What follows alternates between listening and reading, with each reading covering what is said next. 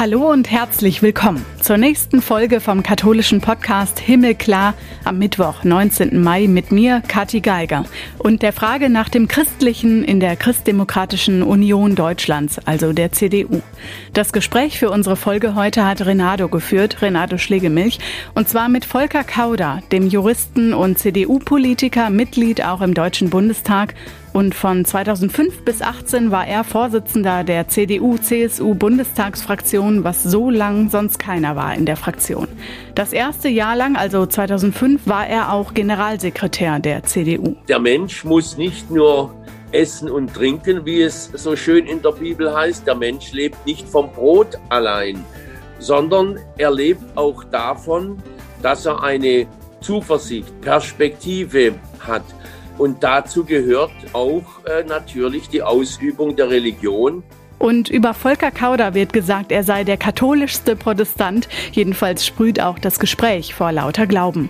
Und im Himmelklar-Podcast hier geht's in erster Linie um das C in der CDU, darum, wie es in der Politik läuft während der Pandemie und um Christen, die verfolgt werden aufgrund ihres Glaubens, das Herzensanliegen von Volker Kauder.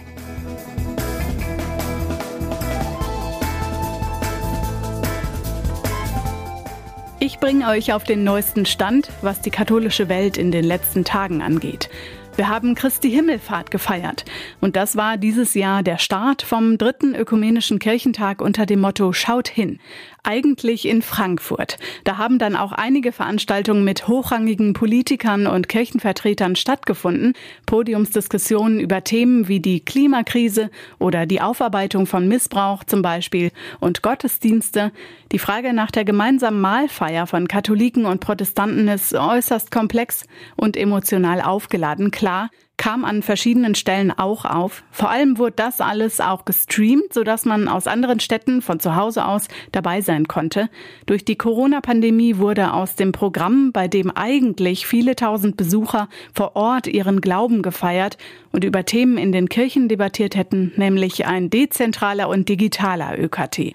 Mit dabei waren rund 160.000 Besucher auf der Internetseite, auch wenn es zwischendurch mal ein paar technische Probleme gab.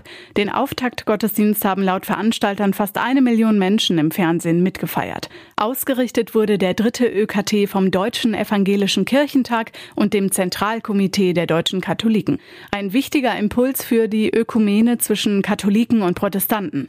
Darin waren sich alle einig. Limburgs Bischof und gleichzeitig der Vorsitzende der Deutschen Bischofskonferenz Georg Betzing Lessing war dankbar, dass die Kirchen in der Ökumene eng zusammengerückt seien. Das nächste große christliche Treffen ist dann nächstes Jahr in Stuttgart, der Katholikentag.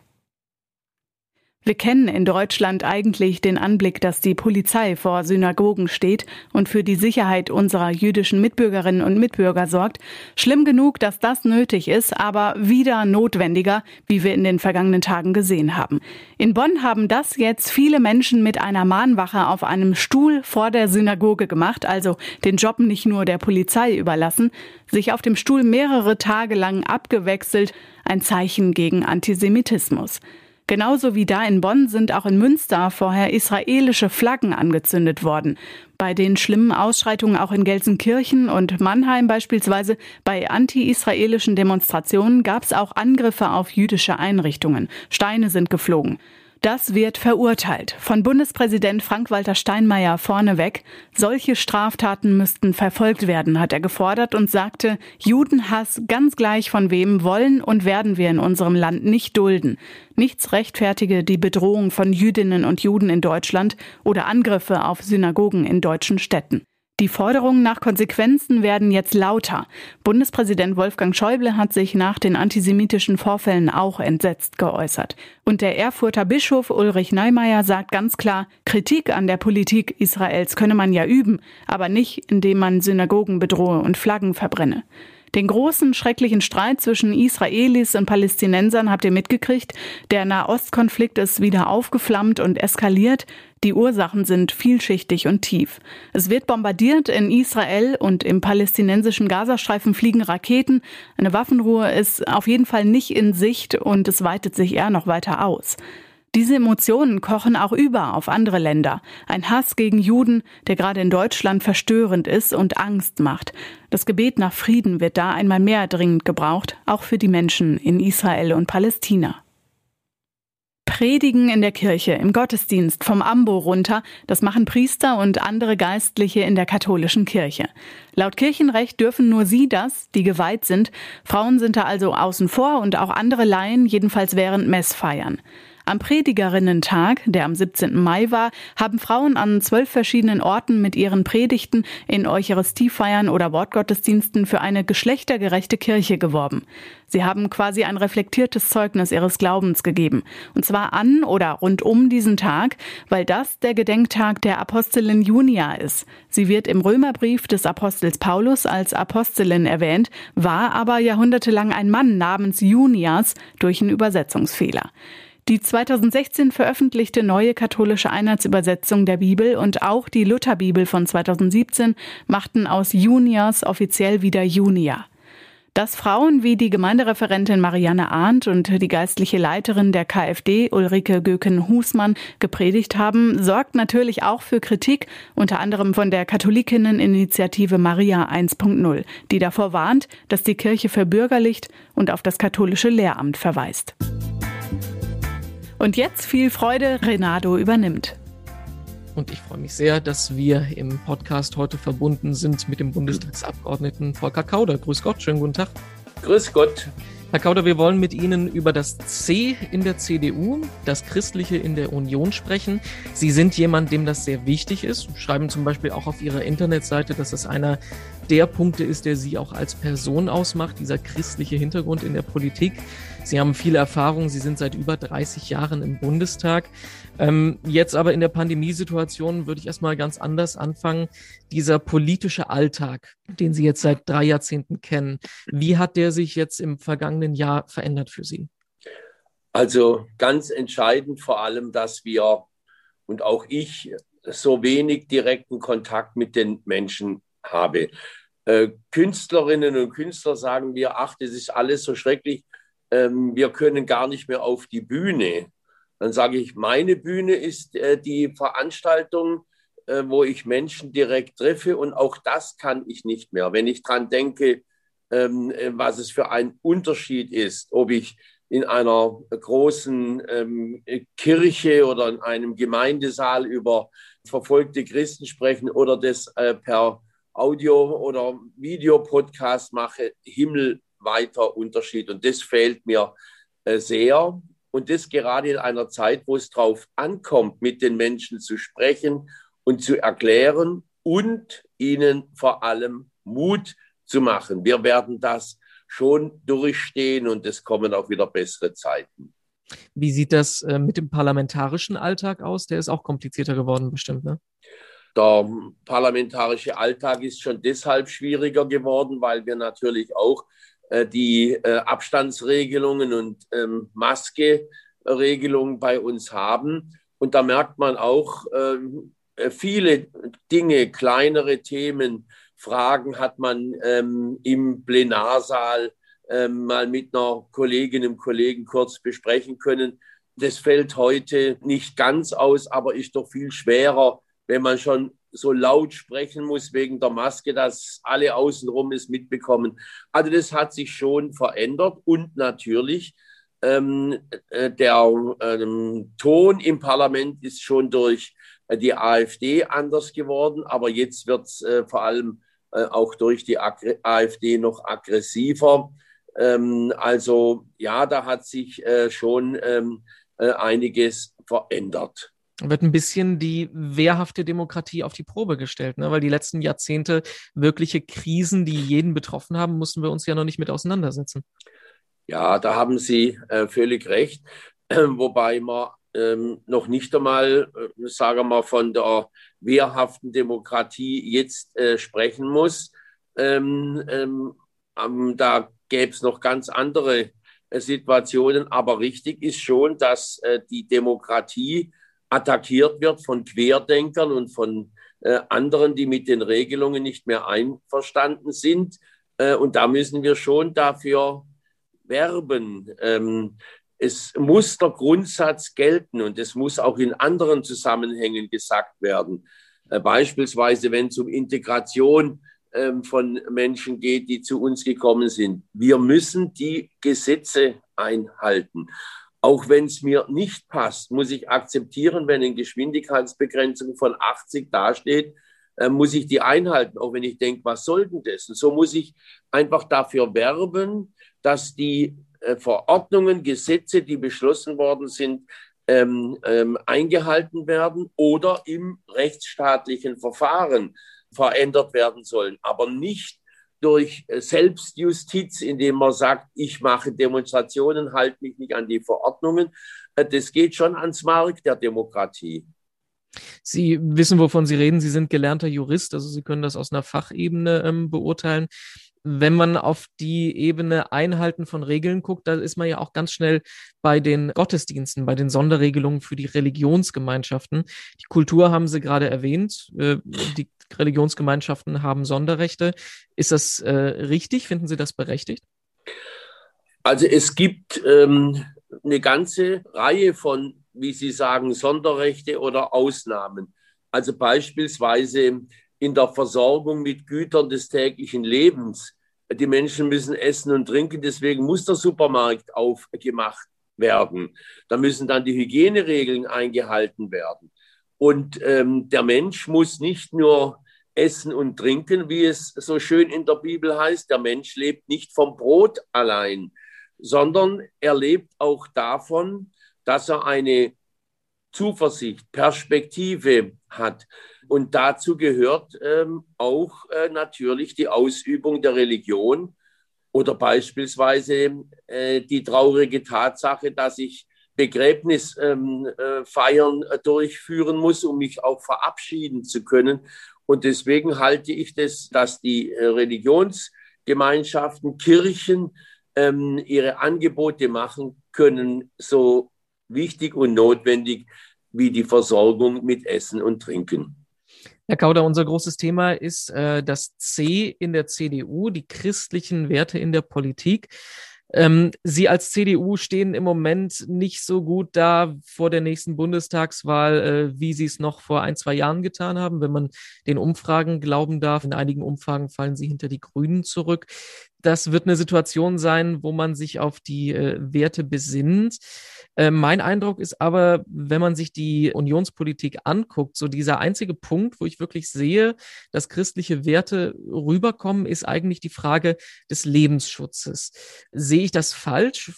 Habe ich da was nicht im Blick? Also wo sehen Sie ähm, die christliche Identität der Union heutzutage? Also da muss man noch mal ganz klar sagen, die CDU ist keine Kirche. Ähm, die CDU macht, was jetzt manchen überraschen wird, keine christliche Politik, weil es christliche Politik gar nicht gibt, sondern die CDU hat eine Grundlage, einen Kompass. Und das ist das christliche Menschenbild. Und mit diesem christlichen Menschenbild arbeitet die CDU. Jetzt kann man sagen, was heißt das eigentlich?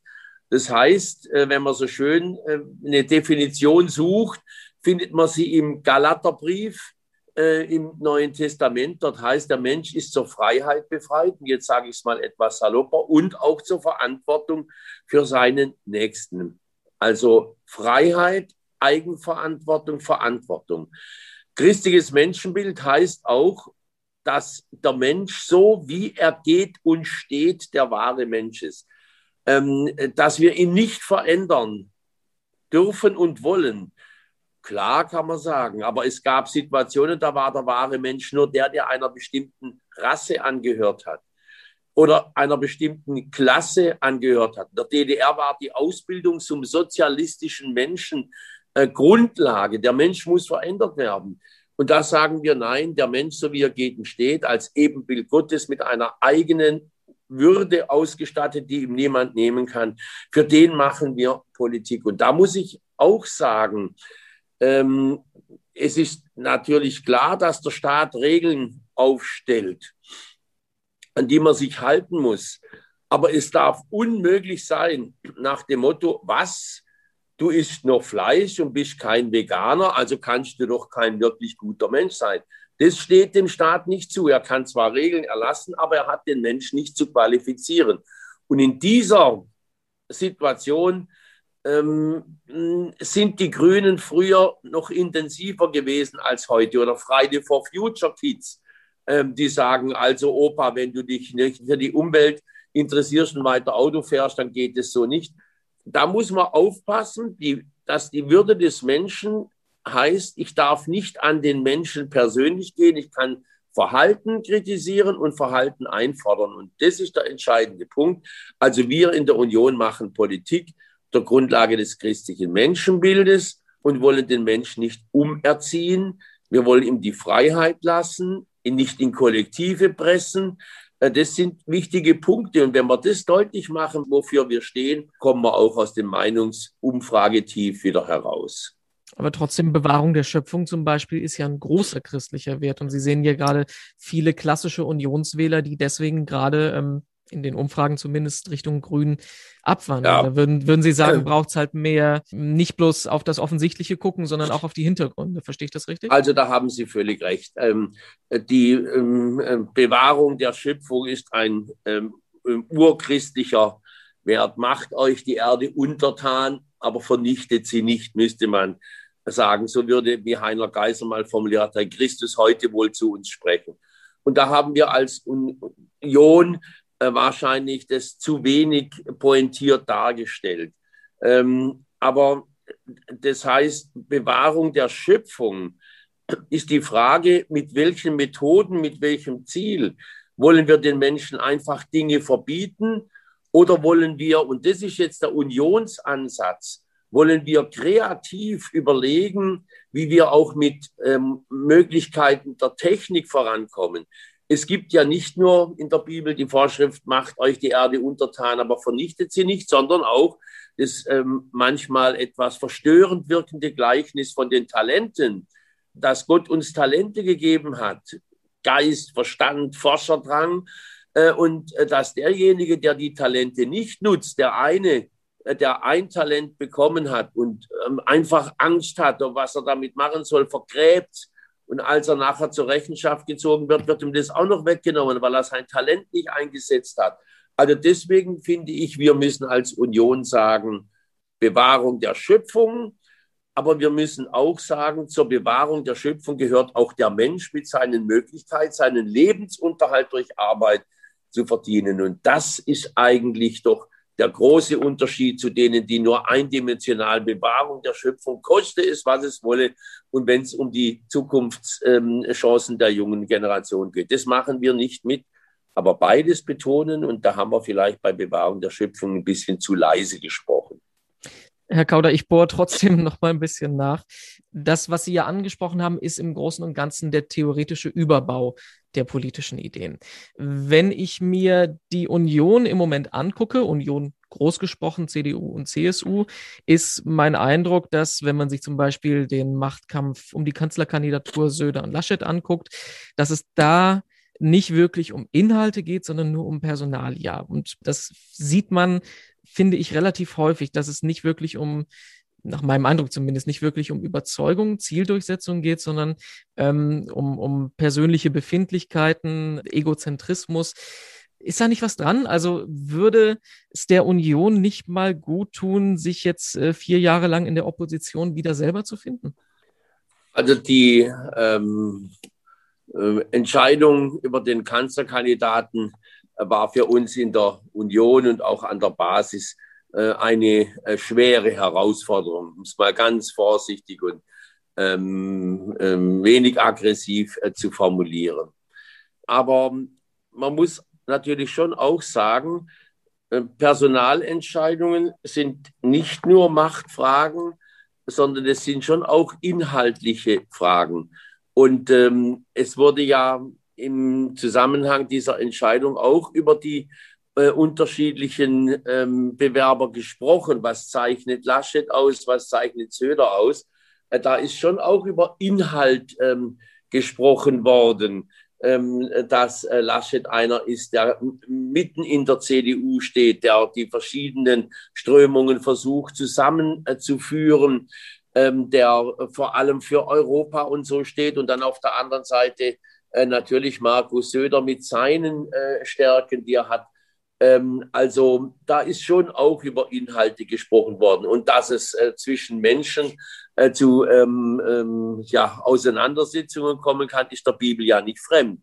Äh, also äh, von daher gesehen äh, war das für uns eine Belastung, aber äh, jetzt ähm, muss es schon auch darum gehen, äh, die Inhalte haben Sie völlig recht und da sind wir noch ein bisschen hinten dran, weil wir unser Wahlprogramm noch nicht formuliert haben.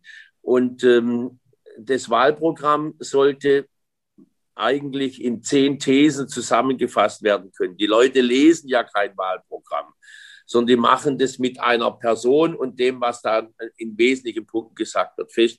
Da müssen wir noch einiges äh, leisten. Da haben Sie völlig recht. Die Zeit drängt äh, irrsinnig. Aber jetzt kommt ein Punkt. Ich glaube, dass in dieser Pandemie die Menschen im Augenblick damit beschäftigt sind, wie komme ich durch diese Pandemie? Da geht es ums Impfen, ähm, die Ungerechtigkeit, warum dürfen die einen schon jetzt wieder Freiheiten genießen, ich bin noch nicht mal geimpft, ist auch klar. Aber wenn das alles, sagen wir mal, auf einem höheren Niveau ist, wird sehr schnell auch die Frage kommen, wie geht es weiter? Viele Menschen sind ja existenziell bedroht. Der Gastronom, der kleine Einzelhändler, äh, auch andere. Und die werden dann schon fragen, wie, wie geht es mit der Wirtschaft wieder voran? Und das ist Kernkompetenz der Union. Und deswegen glaube ich, dass wir da schon noch unsere Chance haben. Aber wir müssen uns zusammenreißen. Schauen wir nochmal auf ein anderes Thema, was Ihnen persönlich auch im politischen Engagement sehr wichtig ist. Das ist die ähm, Christenverfolgung in aller Welt. Mein Eindruck ist immer, dass das so ein Randthema ist, das in der Öffentlichkeit wie auch in der Politik nicht so wirklich Gehör findet. Äh, wie kommt es dazu, dass Sie sich in dem Bereich so engagieren? Also wes weshalb spielt das für Sie so eine große Rolle? Ich ähm, kam mit 16 Jahren zur Jungen Union und zur CDU ähm, wegen zwei, drei Themen. Da war einmal das Thema äh, die deutsche Einheit. Die Wiedervereinigung war eigentlich nur noch Thema bei der CDU, sonst bei fast niemand mehr. Und es war auch ähm, das C, ähm, das ähm, christliche Menschenbild. Und da hat mich vor allem ähm, das Thema Freiheit interessiert dass Gott uns äh, Freiheit geschenkt hat, sogar die Freiheit, Nein zu ihm zu sagen. Ähm, und diesen Freiheitsdrang äh, habe ich immer äh, verspürt und ähm, so kam ich dann auch äh, zur Union und darüber wird nach meiner Auffassung viel zu wenig gesprochen. Und diesen Wert, den ich durch mein Christsein auch schon in früher Jugend gesehen habe, der war immer auch äh, für mich klar, wird in anderen Regionen der Welt ähm, den Menschen verwehrt. Also Verfolgung von Christen war ja in der Kirchengeschichte immer ein Thema. Äh, und ähm, da habe ich schon auch die Verantwortung gespürt, dass wir, wenn wir geschwisterlich miteinander umgehen wollen, das nicht nur in unserem Land tun können, sondern auch für die Geschwister uns einsetzen müssen, die besonders betroffen sind. Und das hat mich immer zutiefst gerührt, dass ich jeden Sonntag äh, zu meinem Gottesdienst konnte, ohne Angst haben zu müssen und Alterskollegen ähm, in anderen Ländern der Welt äh, um ihr Leben fürchten mussten. Und äh, da habe ich dann auch, sagen wir so, relativ wenig Solidarität verspürt. Und deswegen war das ein Thema, das mich schon immer beschäftigt hat. Und als ich dann in eine besondere Verantwortung kam, nämlich Fraktionsvorsitzender wurde, gab es mit diesem Amt auch die Gelegenheit, über dieses Thema im Bundestag zu prominenter Redezeit zu sprechen. Stört es Sie denn, dass es trotzdem immer noch ein Randthema ist, dass es nicht so viel Aufmerksamkeit bekommt, wie es vielleicht sollte? Ähm, das ähm, stört mich nicht, sondern das ist für mich eine Herausforderung und motiviert mich. Ähm, jetzt muss man sagen, es hat sich viel entwickelt. Also das Thema Christenverfolgung Auch Religionsfreiheit war ähm, vor 20 Jahren auch in der katholischen Kirche jetzt kein so bedeutendes Thema. Das hat sich radikal äh, geändert. Mit Erzbischof Schick haben wir jemanden, der sich um dieses Thema in besonderer Weise kümmert. Missio äh, kümmert sich drum. Ähm, die katholische Kirche hat Gebetstage für, einen Gebetstag für verfolgte Christen. Ähm, also es wird jetzt nicht nur der Stephanus am ähm, zweiten Weihnachtsfeiertag äh, besonders besprochen, sondern das Thema ist schon äh, deutlicher vorhanden. Und ähm, es wird ja auch ähm, vom Vatikan aus in besonderer Weise vorangetrieben ähm, unter dem Thema Religionsfreiheit, was ja auch richtig ist. Ähm, der Papst war jetzt im Irak, ein, wo die Christen ja bedrängt sind, ein tolles äh, Signal, ein tolles Zeichen. Der Papst hat sich mit Al-Tayyib, dem sunnitischen Repräsentanten in Kairo, ähm, getroffen. Also da passiert schon einiges und trotzdem bleibt die Tatsache, dass die Verfolgung von Christen in der letzten Zeit nicht abgenommen, sondern zugenommen hat. Und deswegen dürfen wir an dem Thema nicht schweigen. Und äh, da muss man an der Sache dranbleiben. Man muss auch eins sagen. Die Christen sind die am meisten verfolgte Religionsgruppe in der ganzen Welt, weil es überall Christen gibt. Ähm, viele andere Religionen sind auf Regionen beschränkt. Die Hindus beispielsweise, die ähm, Muslime weitgehend in einer Region, während die Christen überall sind. Aber es werden natürlich auch andere Religionsgruppen verfolgt. Und Muslime verfolgen Muslime. Und sie bringen sich auch gegenseitig um, die Islamisten beispielsweise. Äh, deswegen bleibt es eine große Herausforderung. Aber ich kann nur sagen, in manchen Regionen, beispielsweise in China, ist nichts besser geworden in der letzten Zeit. Die kirchliche Ebene haben Sie jetzt angesprochen. Wie sieht es mit der politischen Ebene aus? Braucht es da mehr Engagement? Das äh, mehr Engagement wäre auf jeden Fall richtig, aber auch da muss man sagen, es hat sich ja was getan.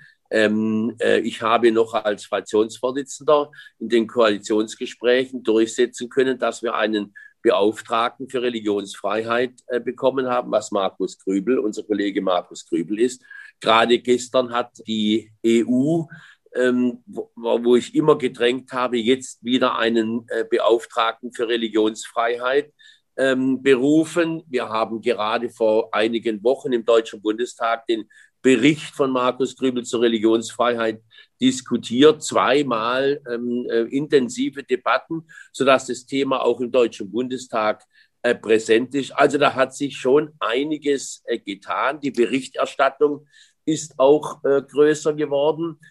Ich muss also sagen, es hat sich, wir haben zwar noch große Aufgaben, was die verfolgten Christen anlangt, aber ich hätte mir vor 20 Jahren nicht vorstellen können, dass wir so weit äh, schon gekommen sind und dass sich auch immer mehr Menschen interessieren. Ich sage mal ein Beispiel.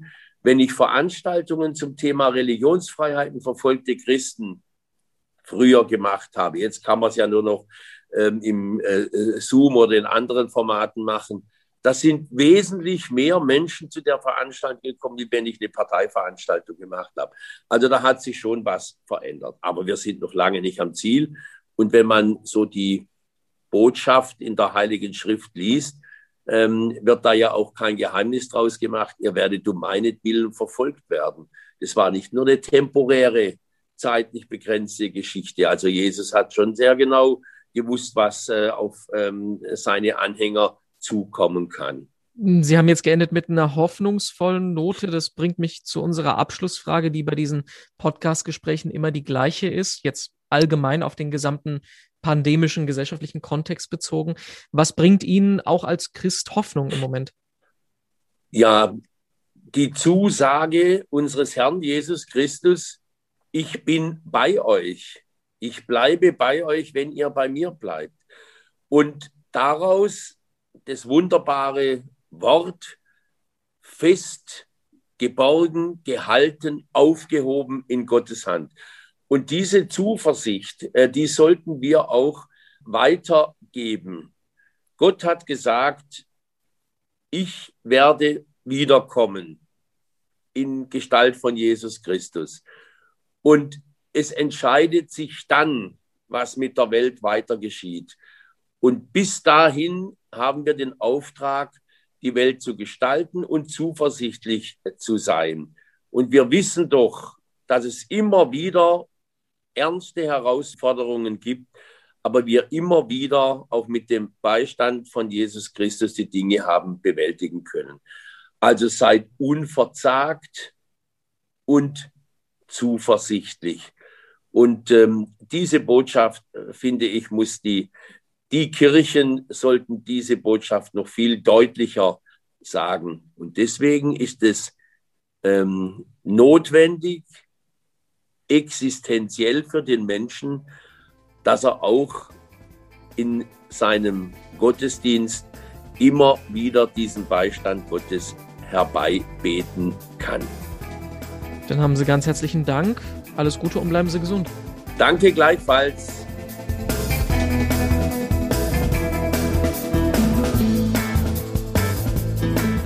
Wenn ihr Anregungen für uns habt, meldet euch auf Facebook oder Instagram unter Himmelklar Podcast bei uns oder bei Twitter unter Himmelklar-Pod. Wir freuen uns drauf. Unter himmelklar.de findet ihr alles im Internet und natürlich da, wo ihr sonst auch Podcasts runterladet. Ich bin Katharina Geiger. Macht's gut. Bis nächste Woche.